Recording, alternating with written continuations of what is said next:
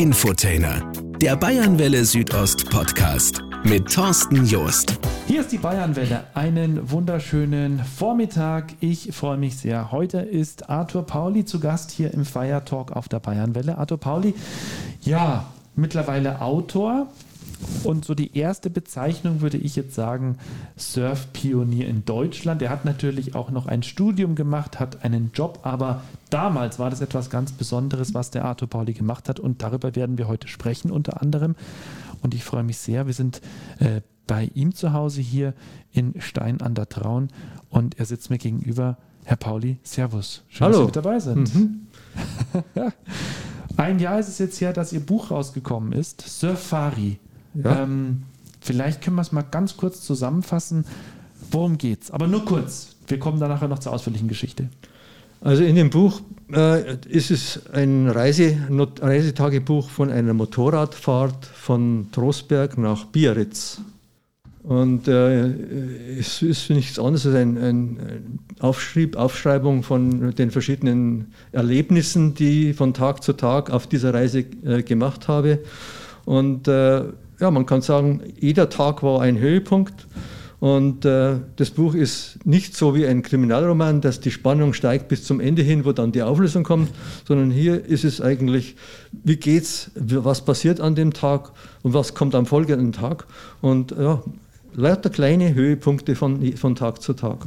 Und natürlich äh, die Spitze, das war das Ziel, die Wellen im Atlantik in Biarritz kennenzulernen. Das war mein erster Trip zum Surfen. Aha. Und äh, ja, eigentlich, das Buch heißt ja mit dem Motorrad oder ein Motorradtrip zum, zu, dem, zum Traum, zu den Traumwellen. Das muss ich selber nochmal, weil ich nicht genau im Kopf habe.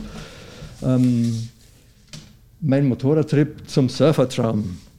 Ja, das war eigentlich die Idee vom Verleger. Ich sollte das so nennen. Äh, ursprünglich hatte ich das einfach äh, ganz banal äh, getitelt mit dem Motorrad zum Wellenreiten. Mhm. Ja, das da, war's. Da muss ja immer ein bisschen mehr noch dazu, gell? Ja, ist egal. Möglichst viel in einem Titel rein mit wenig Worten. Ja, ja genau. Ähm, ich finde es ganz spannend. Das Buch war 55 Jahre lang oder das Manuskript war 55 Jahre lang äh, quasi in der Schublade. Was hat Sie denn dann letztlich dazu veranlasst, das zu veröffentlichen? Äh, ich wollte das eigentlich schon kurz nach der Fahrt, ein Jahr danach habe ich das Buch geschrieben oder das Manuskript geschrieben. Ich wollte es eigentlich schon damals veröffentlichen, aber das war kein Interesse vorhanden. Das Surfen war so unbekannt, dass sich da kein Verlag dafür bereit ge äh, gefunden hat, äh, das zu bringen. Ja. Wer soll denn das lesen? Und so lag das dann 55 Jahre in der Schublade. Ich habe es immer wieder angeschaut. Immer wieder habe ich ein paar Sätze geändert. Aber es war eigentlich ganz gut, dass ich das so aufgehoben habe, weil jetzt ist Surfen überall im Munde, leider Gottes auch äh, als Begriff für Dinge verwendet, äh, wo das gar nicht mehr mit Wellenreiten zu tun hat. Ist das Aber eine okay. kleine Anspielung aufs Internet? ja.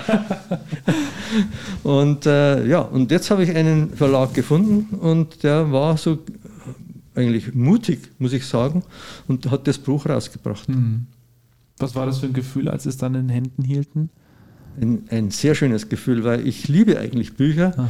und äh, weil im Gegensatz zu einem E-Book oder äh, äh, ein Hörbuch ja. ist ein, ein, gedrucktes Buch äh, ganz was anderes. Das haptische Gefühl, man hat einen festen, äh, kartonierten Umschlag in der Hand, man mhm. blättert in, in, den Seiten, das ist einfach ganz was anderes. Ja.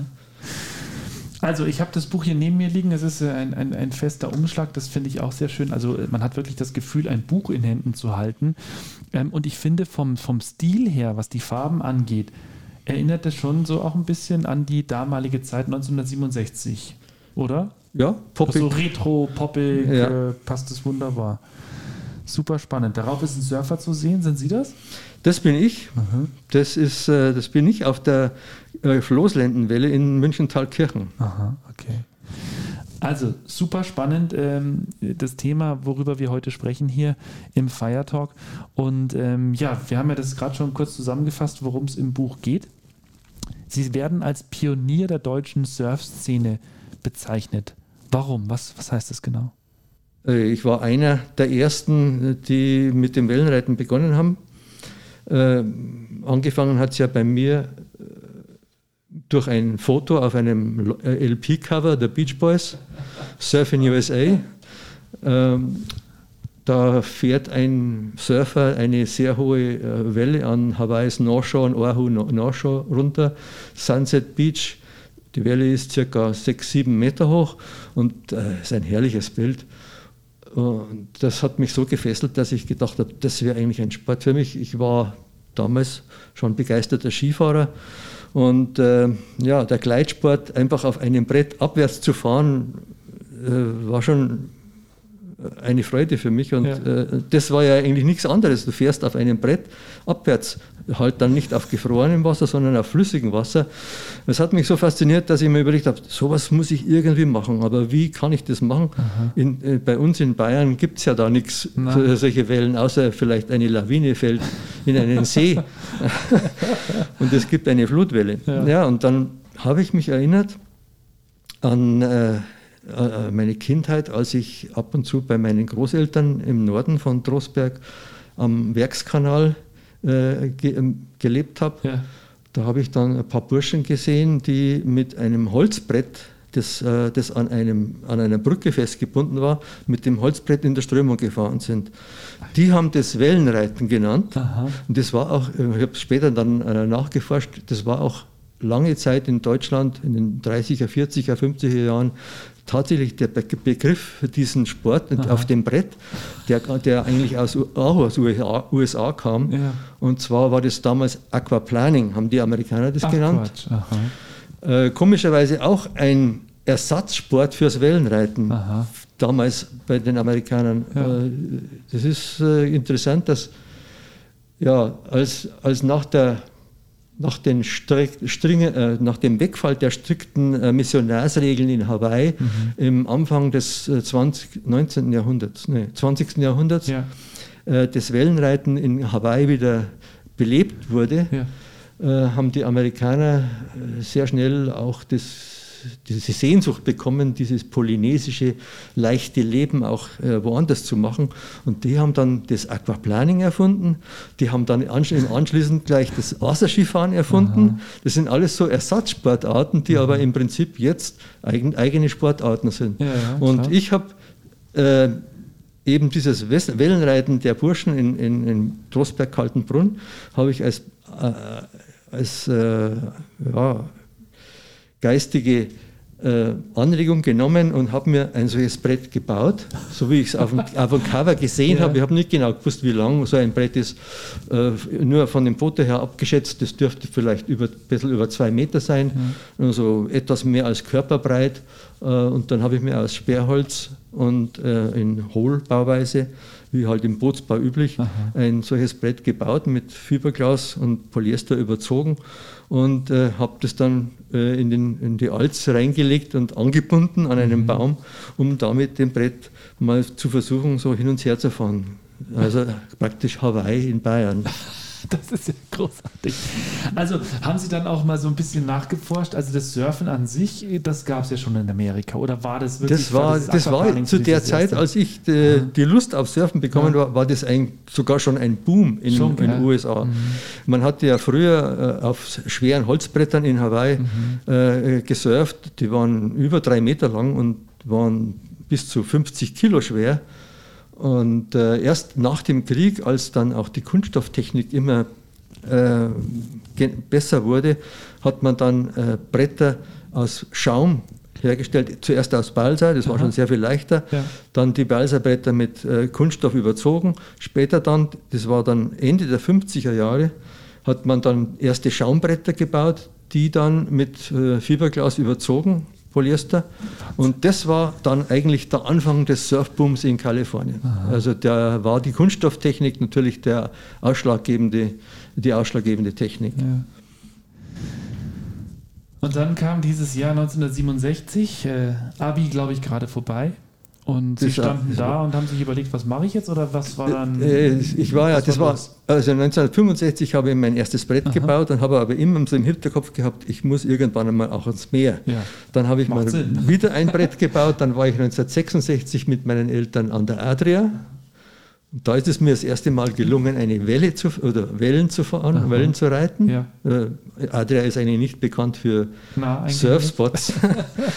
Aber da hatte ich Glück, das war Ende August und es war in der Nacht ein starker Sturm, ein Gewitter. Und äh, der hat, das hat sich dann kurz vor am, im Morgengrauen hat sich der Sturm gelegt und übrig geblieben sind, Die Wellen. Klar, ja.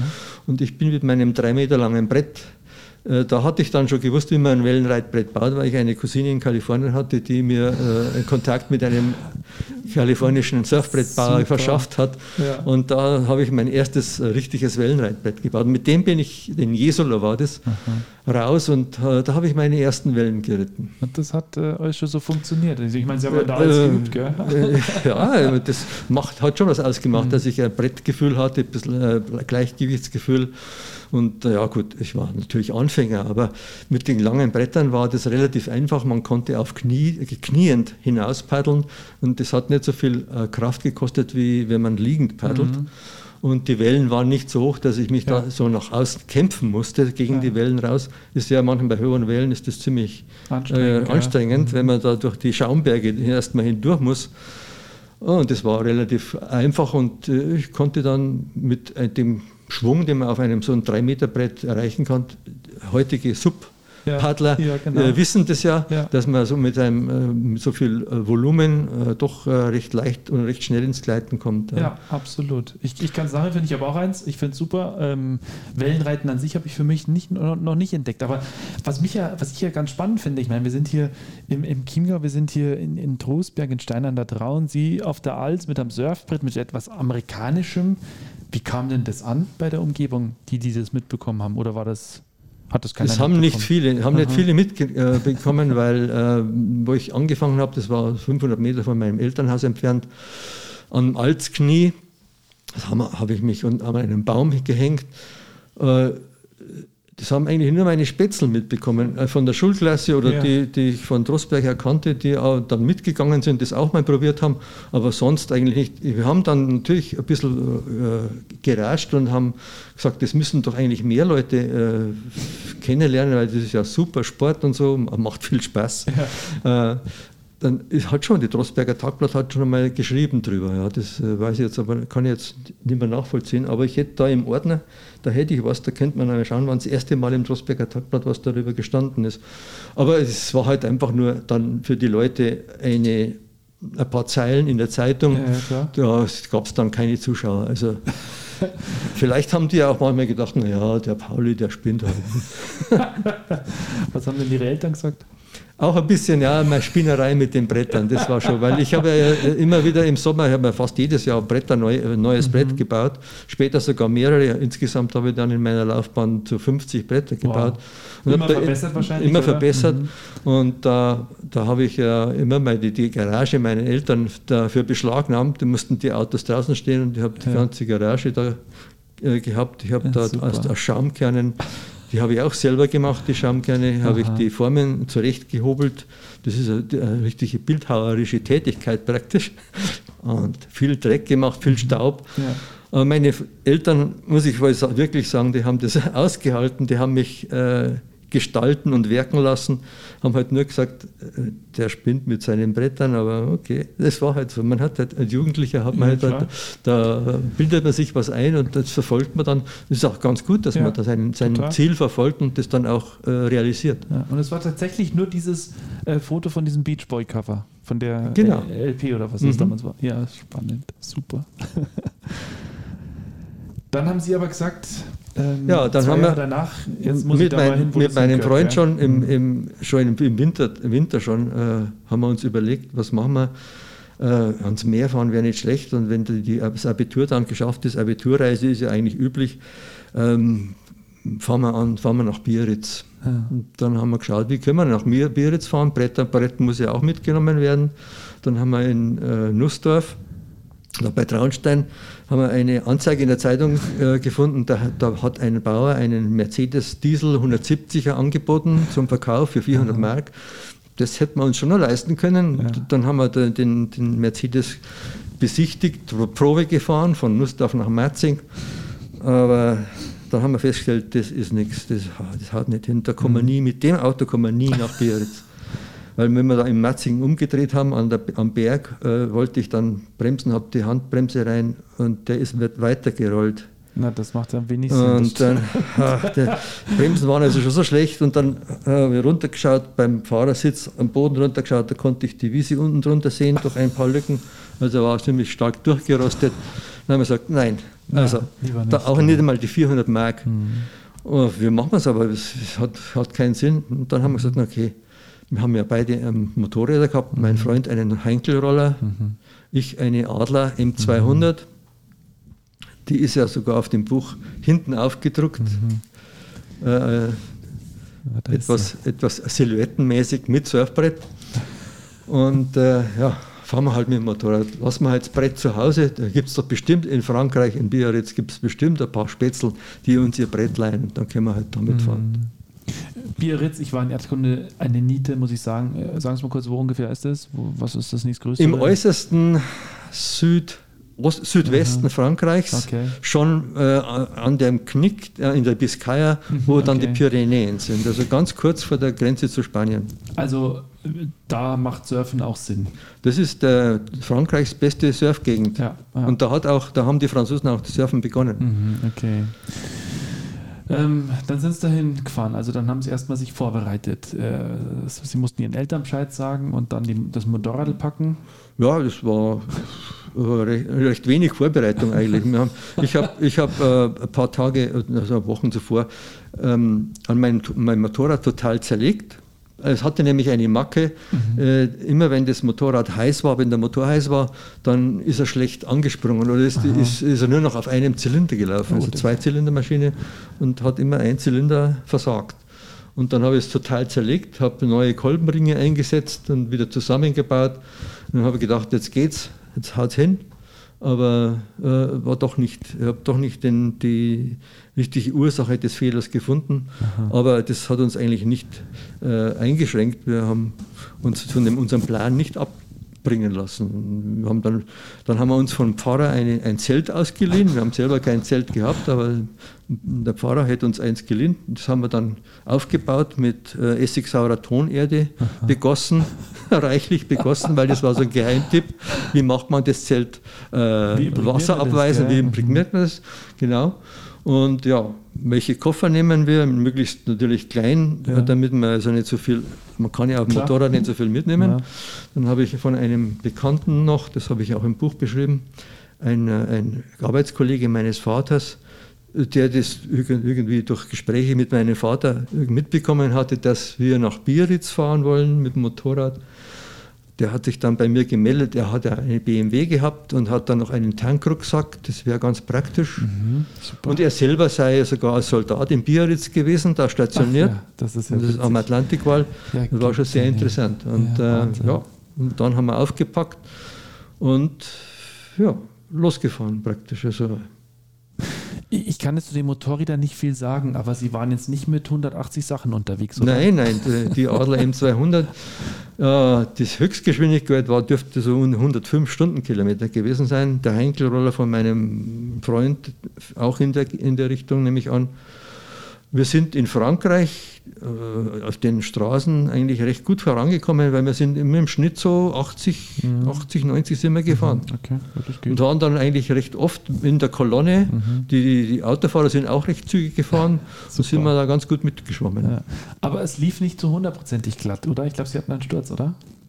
Ja, das war auf dem Weg zwischen äh, in, in den äh, Massif Central, t- auf der Fahrt von Clermont-Ferrand nach Limoges, äh, Libourne, nach Libourne, Richtung Bordeaux schon. Ähm, da fuhr, da fuhr man auf einer recht kurvigen Straße und äh, ich fuhr also auf eine Kurve zu, die sah von vorn, auf, beim An, bei der Anfahrt als ein, wie eine normale Kurve aus. Es war so ein Asphalt äh, mit, mit Riesel drauf. Aha, oh. Äh, und ich bin also schon von, äh, runtergegangen in der Geschwindigkeit und in die Kurve rein. Habe aber dann in der Kurve gemerkt, dass sich die Kurve noch äh, einschnäckelt. Also dass, die, dass der Kurvenradius immer kleiner wird. Und das war so ein, ja, eigentlich Serpentine war es keine, aber es ist wirklich um fast 180 Grad rumgegangen. Und äh, der Schotter, der von den Autos äh, zur Seite hin äh, Mhm. äh, gestreut hat, Ja. Der äh, wurde immer mehr und plötzlich ist mein Vorderreifen weggegangen klar. Klassiker. und ich lag dann Mhm. und bin also mit auf der linken Seite unter dem Motorrad so ein bisschen den restliche Kurve äh, durchgerutscht. Ja, und da lag ich dann Mhm. unter dem Motorrad, mein, ein Fuß unter dem Auspuff, der war sehr heiß, hat Gott sei Dank noch nicht gebrutzelt. aber es, für mich war das eine Ewigkeit. Wahrscheinlich waren es nur Sekunden, Ja, bis mein, mein Freund, okay. der war hinter mir gehalten hat, seinen Henkelroller aufgebockt hat, zu mir gekommen ist und das Motorrad mir hochheben Mhm. hat helfen. Aber es war eine, das war eine Ewigkeit. Und, äh, und hinten, im, hinter der Kurve hörte ich schon den, den Motor eines großen LKW Uh. und äh, auch schon die Luftdruckbremsen, wie dann auf die, Mhm. die Kurve- Kurve zukommt. Und ich habe mir gedacht, wenn ich jetzt da nicht wegkomme von der Straße, dann. Aber fährt der wir haben es geschafft. Ja, gut. Dann kommen Sie da an. Sie und Ihr Freund haben lange drüber geredet oder Sie haben im Vorfeld drüber geredet und auf einmal stehen Sie da. Was war so der erste Gedanke? In Biarritz. Mhm. Oh. Der erste Gedanke war, wir, wo, ist jetzt das, wo ist jetzt das, die Jugendherberge? wir sind angekommen in, in Anglais, das ist ein Vorort südlich von äh, Bayonne. Und äh, das war also in unserem Jugendherbergsverzeichnis war das eingetragen und da haben wir erstmal gesucht, wo das ist. Mhm. Dann haben wir das gefunden und dann stand auf der Tür, wir öffnen erst um 15 Uhr, aber jetzt war 12 Uhr. Was machen wir jetzt die ganze Zeit? Hm. Dann sind wir weitergefahren nach Biarritz rein. Hm. Dann haben wir gesehen, äh, auf der Fahrt rein schon, haben wir gesehen, da war links ein Wegweiser, Chambre d'Amour Camping. Hm, vielleicht. Also sind wir weitergefahren, aber haben uns nicht so richtig entschließen können. Sind wir wieder umgedreht, sind wir zurück und haben den, sind dem Wegweiser nachgefahren. Und so kamen wir dann äh, an den Campingplatz. Wir hatten ja ein Zelt dabei, also Ja. das war ja so ungefähr unsere, äh, so unser zweites, zweite Möglichkeit. Entweder wir übernachten in Ja. einer Jugendherberge Herberge, Ja. oder wenn wir nichts finden, dann können wir halt zelten. Und so haben wir halt gesagt, gehen wir halt auf den Campingplatz, ist auch, auch nicht schlecht. Außerdem war, wie wir so gesehen haben, an der Straße war der Campingplatz sehr nahe am Strand, viel näher als Perfekt. die Jugendherberge. Ja, perfekt. Das hat uns dann gepasst, Ja. da sind wir dort, haben wir dort eingecheckt. Ja. Was ich jetzt vorhin gar nicht gefragt habe, wie lange haben Sie denn gebraucht, die Fahrt? Wie lange ging das? Das weiß ich nicht mehr. Da müsst ihr jetzt im Buch nachschauen, aber ich glaube, äh, fünf Tage hin, vier Tage, vier oder fünf Tage Flug, hin. ja. Mhm. Wir haben uns das schon Zeit gelassen. Wir haben Mhm. die erste Nacht haben wir in, noch im, im Bodenseekreis übernachtet, die zweite Nacht in Nyon, die Mhm. dritte Nacht in Clermont-Ferrand, vierte Nacht in Bordeaux, genau. Mhm. Ja, dann sind wir am fünften Tag Ja. waren wir dann dort. Ja, schön. So, Sie hatten eine besondere Imprägnierung. Das heißt, äh, Ja, die hat ich, super gehalten. Ich glaube, es war auch dann einmal ganz wichtig, oder? Ja, es hat auf einmal im, irgendwann im, auf unserem Aufenthalt auf dem Campingplatz hat sich dann ein Gewitter genähert. Das haben wir schon am Strand gesehen. Das, das war ein, äh, da war der Atlantik schon sehr aufgewühlt und Ja. wir haben super Surfer draußen gesehen, die diese Wellen in diesem vorgewitterlichen äh, Stadium geritten haben. haben aber dann gesagt, jetzt müssen wir zurück zum Camp- Campingplatz, da kommt was Größeres. Und äh, schon hat es dann angefangen. Wir sind rein ins Zelt, haben die alle Sachen, die sich also an die, an die Zeltaußenleinwand gelehnt haben, haben wir in die Mitte genommen, damit ja nichts die Zeltleinwand berührt, wo es dann vielleicht undichte Stellen geben könnte. Und dann haben wir abgewartet und dann kam das große Prasseln. Dann kam das Eis und das hat richtig gehagelt. Mhm. War dann auch nach ein paar Minuten vorbei. Uns hat es überhaupt nichts gemacht. Das Zelt war absolut dick. Als wir wieder hinausgingen, sind wir dann barfuß durch, den, durch die Eisschicht gegangen und haben frohlockt, weil wir haben, war nichts beschädigt und alles war sauber und trocken. Ähm, und bei unseren Freunden, die wir da kennengelernt haben, zwei, zwei Engländer, die mit dem Zug und ihrem Surfbrett nach Biarritz gekommen sind, da, hat's ziemlich, da ist ziemlich reingegangen. Die, die haben auch so ein kleines Zelt gehabt wie wir. Und da hat's den, die waren gar nicht da und da hat es den, einen richtigen Eiswall vor das Zelt hingeschwemmt. Ja. Und das haben wir ja dann später festgestellt. Als die kamen und die ihre Sachen ausgepackt gehabt haben, hat er dann sein Fotoapparat hochgehoben und dann ist aus dem Apparat hat's rausgetropft. Ach, Jemine. hm. Sie haben vorhin erzählt, ähm, Herr Pauli, dass Sie ja das Surfbrett daheim gelassen haben, musste ja zu Hause bleiben. Jetzt sind Sie aber wegen dem Surfen dahin. Wie kamen Sie denn dann an ein Brett? Waren da die Freunde da? Gab es welche, die das gehabt haben? Leider nein. Mhm. Wir haben im Vorfeld schon äh, ähm, eine Anzeige aufgegeben in der Zeitschrift, in der Zeitung Südwest. Das ist die dortige Tageszeitung. Und äh, ja, Französisch, das, ich selbst habe in der Schule nicht Französisch gehabt, aber äh, ja, mit ein bisschen Lateinkenntnissen und, und, und äh, Wörterbuch haben wir den Text schon zustande gebracht und da haben wir ein Inserat hingeschickt und haben da eben gefragt in dem Inserat über zwei, äh, zwei deutsche Surfer wollen äh, nach Biarritz fahren und suchen äh, Freunde, die dann ihnen gerne das Brett mal zur Verfügung stellen würden. Die Anzeige haben wir aufgegeben, es hat sich aber keiner gemeldet. Aha, okay. Auch nicht, bis wir in Biarritz waren. Da ja. waren wir sowieso auch nicht mehr äh, zu, zu erreichen. Und, aber die Engländer, die wir da getroffen haben, auf dem mhm. Campingplatz, gleich zwei Zelte weiter, die hatten äh, ihr englisches Brett dabei, drei Meter Ungetüm auch. Damals waren die Bretter so lang. Und, äh, aber die hatten uns natürlich, konnten uns das Brett ja nur leihen, wenn die Wellen nicht mehr so gut waren oder wenn sie selbst nicht äh, Wellen geritten sind. Und, mhm. okay, da war dann natürlich die Möglichkeit zum Wellenreiten für uns ziemlich eingeschränkt. Ja, zeitlich und auch natürlich, was die Wellen betrifft. Ne? Ja, ja, klar. Aber dann war ja doch dieser Moment auch da, äh, wo sie beide dann auf dem Surfbrett waren. Ich glaube, das war dann schon was Schönes, oder? Ähm, ja, es war einfach toll. Äh, vor allen Dingen die hohen Wellen, die in, da in, am Atlantik anstehen, die, die, kennenzulernen, das, das Gefühl zu haben, das, äh, gegen diese Wellen rauszupaddeln, das Aha. war ganz was Neues. Und ja. äh, es war schon diese Spannung, die man dann da hat und diese ja, Ehrfurcht, die man dann von ja. solchen Wellen bekommt, wenn man da aus der, Vogel, äh, aus der, aus der Froschperspektive, man liegt ja auf mhm. dem Brett und sieht dann die Welle auf sich zukommen, die ist ja dann aus, aus der Brettperspektive mhm. äh, doppelt so hoch, ja, als sie klar. tatsächlich ist. Und dann muss man ja durch. Ja. Und dann bricht die nach vor einem noch und dann hat die natürlich eine ziemliche Wucht und will ja. einen vom Brett runterwischen. Und das tut sie auch, Aha. wenn man sich nicht richtig äh, festhält oder wenn man gerade in einer blöden Position ist. Und da, äh, da merkt man, dass man kämpfen muss, dass man mhm. sich die, die, das Gefühl, das schöne Gefühl, das man hat, wenn man auf der Welt dann reingleiten kann, mhm. dass man sich das zuerst verdammt hart erkämpfen muss. Erarbeiten muss, ja. Ähm, hat das denn auch alles gleich funktioniert? Weil äh, das ist ja doch ein bisschen andere mm, Umstände, Begebenheiten als jetzt hier daheim.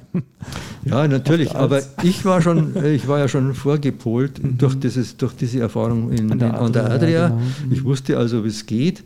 Hatte aber ein Handicap mit meinem Arm, da hatte ich ein Loch im Ellbogen von dem Sturz, mit äh, Motorradsturz. Und ich hatte mir das äh, notdürftig mit äh, äh, Tesaband oder Leukoplast mhm. und einen, einen, zerschnittenen Plastikbeutel habe ich das also versucht äh, abzuschirmen ja. und Ach, äh, abzudichten gegen das Salzwasser. Ja. Äh, hat auch vielleicht drei, vier Minuten gehalten. Aber dann hat sich eben das Leukoplast auch langsam aufgelöst und Aha. dann war ich natürlich wieder mit den Ellbogen im, im Salzwasser. Ja. Und ich konnte da nicht lange drin bleiben. Es war nach 20 Minuten, musste ich raus, weil ja, es war ja dann nichts mehr. Und da kann man nicht viel machen in 20 Minuten. Ja. Aber mein Freund, der hat äh, mehr, natürlich war nicht verletzt. Und äh, er hat es dann eben geschafft, dass er wenigstens die Schaumwellen, mhm. also die gebrochenen Wellen mhm. reitet. Also mhm. von den hohen Wellen, da waren wir einfach immer zu langsam. Da sind wir dann von den, von den Cracks, von den Franzosen immer äh, die haben ja, wer zuerst auf der ja. Welle startet, der hat Vorfahrt ja. und dann konnte, durfte man selber nicht nochmal starten. Und, aber in, in der Schaumwelle, also an der, gebrochen, in der gebrochenen Welle, da konnte ja. man natürlich locker fahren da hat es mein Freund auch geschafft. Aber insgesamt war es ja ein Abenteuer, jetzt mal vom Surfen abgesehen. Sie haben Leute getroffen, Sie waren unter Gleichgesinnten und ich glaube, da ist auch ganz viel passiert, oder? Ja, richtig. Wir haben sogar auf dem Campingplatz zwei Münchner getroffen, die Ach, sind super. auch mit einem Henkelroll unter, unterwegs gewesen. und das äh, haben wir eigentlich viel erlebt Erlebnisse ausgetauscht und mit den Engländern waren, waren wir auch viel zusammen, vor allen Dingen dann äh, beim Kartenspielen und Pokern am mhm, Abend. Super. Äh, nach der, wir sind ja meistens gemeinsam am, am, am Strand gesessen mhm. und äh, einmal ist der eine mit dem Brett raus, dann der andere wieder oder wir haben Fußball gespielt. Mhm. Das war, das, war, das war ein schöner Urlaub, ein Aktivurlaub würde man sagen und äh, nicht nur in der Sonne liegen und Sonnenbaden, sondern einfach was unternehmen. Herr Pauli, Sie äh, werden ja als derjenige bezeichnet, der das Surfen so mit nach Deutschland gebracht hat. Wie, also Sie waren ja drei Wochen dann da unterwegs, äh, hatten da diesen Abenteuertrip, aus dem ja das Buch auch Safari entstanden ist, das jetzt 55 Jahre später erschienen ist. Da reden wir später nochmal kurz drüber. Aber was heißt denn das genau, äh, Pionier in Deutschland? Also wie, äh, welche Wellen haben Sie denn dann letztlich hier ja, wie sagt man, erfunden? Was ist auf ihren Mist gewachsen letztlich? Ja, äh, das war das Riversurfen eigentlich. Wir haben das, das, äh, das Brettfahren äh, auf, mit dem Brett am Seil fahren. Ja. Also das muss ich vielleicht dazu sagen, dass ursprünglich war es ja, meine Idee kam vom Aquaplaning, da ist das Brett angebunden mhm. und man, man, man, hält sich an dem Brett fest mit einem kleinen Strick ja. und fährt an dem Brett hin und her. Ja. Das habe ich am Anfang versucht. Ich hatte ja auf meinem ersten Brett auch vorne zwei Haken, mhm. wo man das Brett anbinden konnte. Das hat aber nicht geklappt. Mhm. Und so habe ich dann eben, und das war das Neue, ich habe das, das Zugseil selbst in die Hand genommen und stand mhm. dann frei auf dem Brett. Okay. Frei, die Amerikaner haben das ja auch gemacht, frei Aha. auf dem Surfbrett zu fahren, sich ziehen zu lassen, nannten das Freeboarding. Also Aha. genau, das ist äh, das Analoge dazu. Ja. Und das war bei uns am, an der Alz, was wir da machten. Das war so eine Art eben ein, ein Surrogat, mhm. ein, ein Ersatz fürs richtige Wellenreiten. Ja, und äh, ja, unsere Idee war natürlich immer, richtige Wellen zu reiten. Und so sind wir nicht nur 1967 nach Biarritz gefahren, 1972 mit meinem Freund wieder. Mhm. Diesmal aber mit eigenem Auto und mhm. Brett drauf mhm. und äh, haben wir einen kleinen, kleinen, Film gedreht. Das war das Jahr der Olympischen Spiele. Aha, sind wir am stimmt, ja. ersten Tag der Olympischen Spiele sind wir wieder zurückgekommen. Und ja. Wo waren es da? Auch in Biarritz wieder? Waren wir wieder in Biarritz und ich war noch so voll von Wellen, Wellen, Wellen. Und äh, als mein Vater äh, drei ein paar Karten für unsere Familie für, die, für den 5. September äh, hatte, für die Spiele in München. Da habe ich dann die Gelegenheit genutzt ja. und habe äh, auf Vaters Auto das, ein Surfbrett draufgepackt ja. und bin mit meinem Bruder äh, nach Thalkirchen mhm. an, den, an den Floßkanal, den Lendkanal. Äh, da muss man dazu sagen, woher weiß ich, dass da was geht? Äh, das war 1971 habe ich einen einem Freund ein Brett gebaut, den ich, ein Freund, den ich beim, beim Skilehrerkurs in, am Dachstein getroffen habe. Dem habe ich so viel vom Surfen erzählt, dass der ganz wild drauf war und sich ein, ein Brett wollte. Und der war dann auch mal in Trostberg und hat es schon mal an der Alz probiert. Hat ihm gut gefallen. Und dem habe ich 71 im Juli ein Juni oder Juli, weiß jetzt nicht mehr genau, ja. äh, äh das, das, Brett nach München geliefert. Mhm. Äh, mit habe da mein, von meinem Vater das Auto zu leihen bekommen, habe das Autobrett aufs Autodach äh, gegeben und da haben wir uns in München an der TU in der Nähe auf dem Königsplatz getroffen. Mhm. Und er hat gesagt, er weiß da einen Platz, hat er von einem Bekannten gehört, da könnte vielleicht was gehen, am Seil hin und her zu fahren. Und das war Thalkirchen. Er hat mich Aha. dann dorthin gelust. Ich selber, also ich habe zwar in München studiert, kannte mir aber in München im Süden nicht so gut aus. Ja.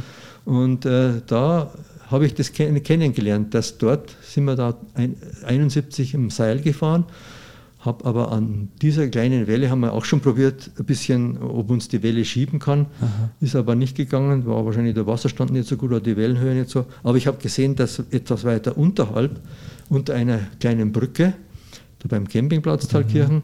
dass da auch was ist. Und zwar war da eine, eine Schaumwalze. Mhm. Da war zwar nicht. Und an das habe ich mir erinnert, als ich 72 da wieder mit, mit Biarritz-Gefühlen und noch ganz heiß mit Wellen äh, nochmal nach München gekommen bin. Und da bin ich mit meinem Brett dorthin und habe erstmal wieder oben probiert, auf 71, wie, wie ich da 71 gefahren bin, mit Seil. Und dann als nächstes runtergeschaut, die zweite Welle, das ist die sogenannte Floßlände, das ist eine ganz bekannte Welle, die, die zweitbeste Welle, glaube ich, in München.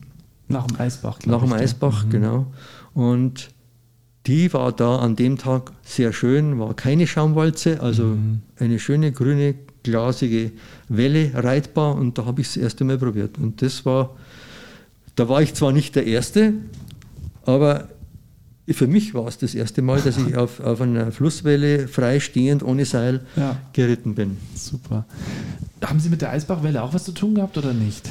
Äh, nur am Rande. Mhm. Ähm, zwei Freunde von mir hatten von mir auch ein Brett. Die haben, glaube ich, 1974 probiert, im Eisbach zu fahren. Ich mhm. war so selber nicht dabei. Mhm. Ich äh, bekam nur Wind davon, als sie mir das gebrochene Brett gebracht haben. Ach, Weil der Versuch, da zu reiten, ist also misslungen. Mhm. Das Brett ist in dem Strudel äh, der Eisbach war damals in den 70er Jahren mhm. noch nicht richtig reitbar. Mhm. Das war, die Welle war auch mehr eine Schaum, Schaumwalze mhm. als eine reitbare Welle. Mhm. Und in dieser Schaumwalze hat sich das Brett gefangen und ist ja. mehrmals äh, äh durchgewurstelt worden ja. und ist dann irgendwie in der Mitte auseinandergebrochen. Und ich durfte es dann wieder reparieren. War ja mein Brett, habe ja. ich gebaut, also der soll es auch dann wieder, der, der weiß auch, wie man es repariert. Und da hatte ich dann äh, von da an habe ich dann ab und zu mal runtergeschaut von der Brücke an der Prinzregentenstraße. Aber die war für mich war das eine nicht so interessante Welle, weil Aha. das war auch Schaum. Die ist ja erst dann Anfang der 80er Jahre reitbar gemacht worden mhm. durch ein paar Anwohner, die also auch den, die, äh, von dem Wellenreit-Bacillus erfasst worden ja. sind. Und äh, da ist dann, ab den 80er Jahren, ist eigentlich die Welle am Eisbach reitbar geworden. Ja. Herr Pauli, ähm, Ihr Buch Safari, mein Motorradtrip zum Supertraum. Entschuldigung. Herr Pauli, Ihr Buch Safari, mein Motorradtrip zum Surfertraum ist vor einem Jahr erschienen. Ähm, bevor wir jetzt gleich über die, die Feedbacks, über die Rückmeldungen vielleicht sprechen, das Surfen hat Sie Ihr Leben lang begleitet, auch nach diesen Trips? So ist es. Ich bin äh, insgesamt zwölfmal nach Biarritz gefahren. Äh, ich habe auch sonst an Stränden am Meer immer wieder versucht, ja. äh, Wellen zu reiten. Ja. Bin zwar kein großer Surfspezialist geworden, äh, ich würde mich eher als fortgeschrittener Anfänger bezeichnen, weil man als, vor, ja? als Binnenländer, wenn man nur also in Urlaub, in der, in der kurzen Spanne des Urlaubs zum Wellenreiten kommt, ist das einfach zu wenig. Das ist äh, wie bei jeder Sportart eigentlich äh, Natursportart. Mhm. Derjenige, der an der Stelle wohnt, wo er seine Sportart ausüben kann, der wird zum Spezialisten, zum ja. Könner, ja. vielleicht auch zum Profi. Beim Skifahren ist es so, der Karl Schranz, wenn irgendwo an der Nordsee gewohnt hätte, wäre er wahrscheinlich kein Abfahrtsläufer geworden. Ja, wahrscheinlich nicht. Und äh, die besten Surfer sind in Hawaii, die sind ja. in Kalifornien. Jetzt natürlich mit der, äh, mit der starken Verbreitung des Surfens äh, weltweit gibt es natürlich immer mehr gute Surfer, auch in mhm. Frankreich, mhm. England, äh, Südafrika, Japan, Australien sowieso. Äh, das ist klar. Aber im Prinzip ist es für einen Binnenländer ist, ist es sehr schwer, ein ja. guter Surfer zu werden. Ja, man muss ja. sehr viel Zeit investieren und man braucht einfach Übung. Ja, jede freie Minute am besten da. Aber ich habe äh, hab kleine Wellen immer wieder auch mhm. versucht und ich bin auch in Singapur in auch auf, habe die Welle eines Polizeiboots mal geritten. äh, überall, wo es halt ging. Äh, es ist nicht oft, Super. aber ich habe es halt versucht. Ja, Sie, Sie haben dann äh, was studiert? Ingenieur, Architekt oder was? Ich habe Maschinenbau, Maschinenbau studiert. studiert gell? Mhm, äh, okay. äh, ja, und das war die, diese ganzen Aktivitäten waren ja mehr, während meines Studiums. Äh, Studium habe ich ein, äh, wann habe ich das beendet? 72 beendet. Und da wollte ich eigentlich nach Afrika fahren, Aha. auch zum Surfen. Aha. Das hat sich aber dann äh, zerschlagen. Ja. ja, okay. So, jetzt haben es nach 55 Jahren dieses Buch veröffentlicht. Ähm, ein Jahr ist es jetzt am Markt. Was sagen die Leute so? Ich habe nicht was? viele Rückmeldungen. Ähm, das Buch, äh, weiß ich, ich, weiß, ich weiß auch nicht einmal, wie viele äh, Exemplare von dem Buch verkauft worden sind. Ja. Gut, meine Freunde, die das Buch gelesen haben, die sagen natürlich toll, äh, äh ist auch Zeit geworden, dass du das mal rausbringst. super Story. Ja. ja. schön, super. Aber die kennen mich natürlich ja, auch so. Klar. Also das ist ja. Klar, da wird dann nicht so viel drüber geredet, weil die haben, haben ja meinen Werdegang sowieso miterlebt. Ja, was ist, äh, ja, was, was war, haben Sie das Buch nochmal durchgelesen eigentlich? Das finde ich auch immer spannend bei Autoren, ob Sie das Buch nochmal selber lesen. Ich habe ein Stich, äh, äh so wieder, ich habe schon wieder Stichproben ja. reingeblättert, aber ich, ich kenne es natürlich, nachdem ich ja das über Jahre immer wieder zur Hand genommen habe mhm. und ein bisschen was verbessert habe, ein bisschen ja. was korrigiert habe. Aber es ist schon schön, wenn man das äh, vor sich hat und, und liest. Was, was ich eben bei dem Buch äh, zusätzlich rein, äh, noch reingebracht habe, ist ein kurzer Abriss des, äh, der Surfgeschichte in Deutschland. Mhm. Da schreibe ich auch, dass äh, ich bezüglich Wellenreiten am mhm. Meer nicht der Erste war, ja. dass das die äh, Lebensretter, mhm. die Lifeguards mhm. von Sylt waren, die mhm. Ende der 50er Jahre damit angefangen mit, mit, ihren Wellen, mit ihren Rettungsbettern begonnen haben und dann eben auch Lust hatten und nach Biarritz gefahren sind und sich dort von Biarritz Bretter mitgenommen haben. Ja, witzig, ja. Und Sie haben noch weiterhin gebaut, immer wieder mal Bretter? Ähm ich habe, ja, ja, ich habe also das ist das, auf dem Buch ist ein Brett des Bavaria abgebildet, äh, das äh, Stimmt, ja. ja, ja das das, äh, Haben Sie die noch, die Bretter? Ähm, eins habe ich noch, ja, ja. Genau. Ein Bavaria habe ich noch und dann habe ich ein, länger, ein etwas längeres Brett, schmaleres Brett, das ich Aha. auch ganz gerne auf der Alz immer wieder mal, 2012 habe ich das letzte Mal mit dem Aha. gefahren. Äh, das geht auch ganz gut. Und mein altes, mein erstes Brett, ja. das äh, aus Holz und mit, mit Fiberglas überzogen, ja. das läuft immer noch. Das, äh, okay. Ja, das ist ja auch im Keller. Und vielleicht, wenn es mal wieder passt, nehme ich es mal wieder mit an die Alz und probiere es. Also Sie machen es nach wie vor. ja, super. es ist aber nicht mehr so einfach. Äh, mhm. Früher, da muss ich sagen, das ist eigentlich, wenn wenn die Zugänglichkeit zu den Alz, zu den Stellen, wo mhm. wir früher an der Alz gefahren sind, ja äh, nicht so gewesen wäre, wenn wir nicht so guten Zugang gehabt hätten, wer weiß, ob überhaupt ich dann auf das gekommen wäre. Mhm, wenn ich jetzt an die Stellen gehe oder zu gehen versuche, wo ich damals gefahren bin, das ist teilweise unmöglich. Mhm. Das ist so zugewachsen, äh, so verwildert. Ja. Das ist einfach dem, unserer, ja, unserem Umweltschutz geschuldet, dass man versucht, die Natur wieder sich selbst zu überlassen, ja. möglichst wenig Eingriffe zu machen. Ja. Und da sind diese ganzen Stellen, die also früher noch so gut zugänglich waren, weil da äh, Uferverbauungen waren mhm. äh, oder mehr gerodet war. Äh, in, in Offling zum Beispiel, wo wir oft gefahren sind, da war sogar eine, eine Kuhweide, wo man sich auch dann sonnen konnte, Aha. gleich nebenan, neben unserem Surfplatz. Das ist auch nicht mehr, da ist es jetzt voll bewaldet und mit Brennnesseln überwuchert. Also es ist ja. Leider, leider mehr Dschungel und nicht ja. mehr so gut zugänglich. Ja. Da haben es die Münchner wieder leicht. Ihre mhm. Wellen sind im Prinzip zugänglich durch parkähnliches Gelände. Und äh, Stimmt, an, an, der Floßlände sogar noch mit einer Brücke. Das Aha. ist die Verbindung zum, zum Golfplatz, vom Campingplatz zum Golfplatz. Da können sogar Zuschauer runterschauen. Eisbachwelle auch, da ist die Prinzregentenstraße, da ja. stehen die Leute auf der Brücke. Mhm. Und so ist natürlich auch das Wellenreiten bekannt geworden, mhm. oder das Riversurfen ja. bekannt geworden, weil es da Zuschauer gegeben ja. hat. An der Alz hat es keine Zuschauer gegeben, die einzigen vielleicht Kühe. Ach, Herr Pauli, ich glaube, Sie könnten noch so viele Geschichten erzählen, aber ich kann da einfach nur das Buch empfehlen. Da stehen ganz viele Geschichten drin. Ich äh, danke Ihnen für den Einblick. Ich danke Ihnen für diesen, ja, für Ihre Geschichte, die Sie heute mit, un mit uns hier geteilt haben im Fire Talk auf der Bayernwelle. Ich wünsche Ihnen alles Gute und wenn es mal wieder auf die nächste Welle geht, viel Spaß. Danke. Und bleiben Sie gesund. Ja, das ist das Wichtigste. Danke. Der Infotainer. Menschen aus der Region und ihre ganz persönlichen Geschichten. Präsentiert von Bayernwelle Südost.